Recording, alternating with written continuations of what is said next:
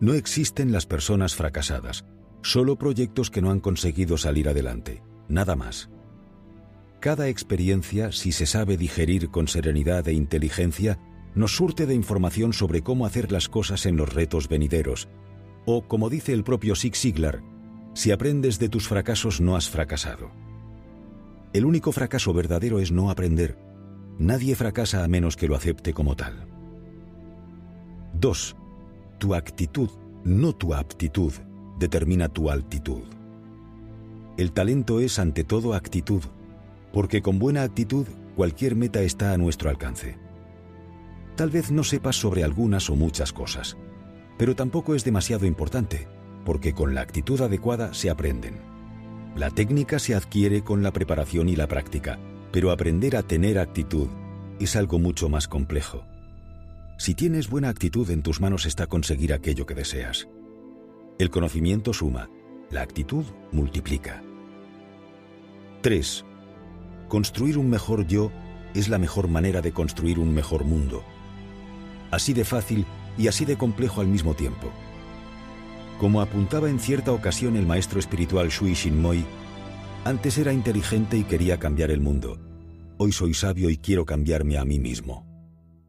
Todo empieza por ahí, por barrer cada uno delante de su casa, y si todos hiciéramos esa tarea aparentemente insignificante, el mundo se transformaría para mejor.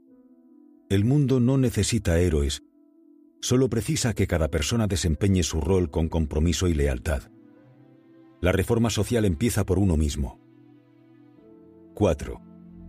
Tendrás todo lo que desees en la vida si ayudas suficientemente a otras personas a obtener lo que desean. Existe una ley de compensación en el universo por la cual lo que das, te lo das. Cada vez que se hace algo por los demás, el universo está en deuda con nosotros y de una u otra manera esa deuda acabará saldándose a nuestro favor. Ayudar a los demás es ayudarse a sí mismo, aunque no veamos el resultado de un día para otro. Lo mismo ocurre en el mundo de los negocios. Preocuparse por servir siempre genera rendimientos. Si ayudas a los demás a conseguir sus objetivos y solucionar sus problemas, ellos te retribuirán oportunamente. 5. La persona más influenciable con la que hablarás todo el día eres tú. Ten cuidado entonces acerca de lo que te dices a ti mismo. Descuidar nuestros diálogos internos es descuidarnos a nosotros mismos, de igual manera que se ponen cerrojos en las puertas de la casa para que no entren las personas que no queremos. También hay que proteger la mente del impacto de las opiniones de terceros. El alimento de la mente es el entorno. Nadie es indiferente a las palabras. Ten cuidado con lo que lees, ves y escuchas, máxime si tenemos en cuenta que estamos más programados para perder que para ganar. La supervivencia es la primera finalidad de la vida. Dicho de otra manera, ser feliz es costoso. Ganar es una decisión consciente, mientras que perder es una decisión inconsciente. 6. No todos los lectores son líderes, pero todos los líderes sí son lectores. La lectura es gasolina para el espíritu. La gente ganadora siempre tiene en su mente la mejora continua, y en ese proceso los libros constituyen un arma de incuestionable ayuda. Muchos emprendedores, ejecutivos, consultores, pensadores, profesores y especialistas en desarrollo personal han tenido la generosidad de dejar impresos sus conocimientos y experiencias de muchos años.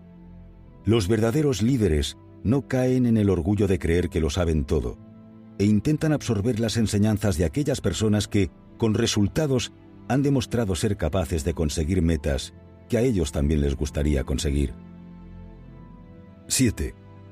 Nunca sabes cuándo un momento y unas palabras sinceras pueden tener un impacto para toda una vida. Dentro de cada persona hay un ganador en potencia, pero muchas veces ese ganador está adormecido. Con frecuencia, el peso de una educación excesivamente represora ha ido aniquilando el potencial interior que cada persona atesora. No obstante, ese potencial es innato, no desaparece jamás. Solo hay que activarlo, prender la chispa que hace que arda.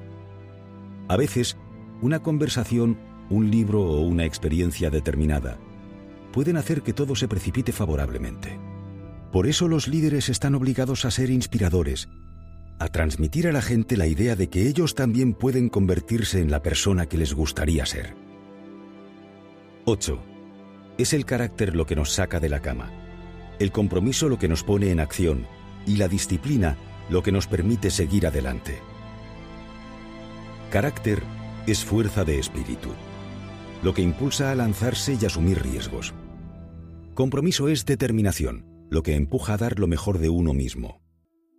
Disciplina es constancia, lo que permite construir hábitos que conducen al éxito. Con estos tres ingredientes se puede hacer un buen guiso en el mundo del desarrollo personal. 9. Para mí tener éxito es conseguir un equilibrio en todas las áreas de la vida. No puedes ser exitoso en tus negocios si tu vida personal es una vergüenza. No valores tus éxitos solo por lo que has conseguido, sino por lo que has dejado en el camino para alcanzarlos.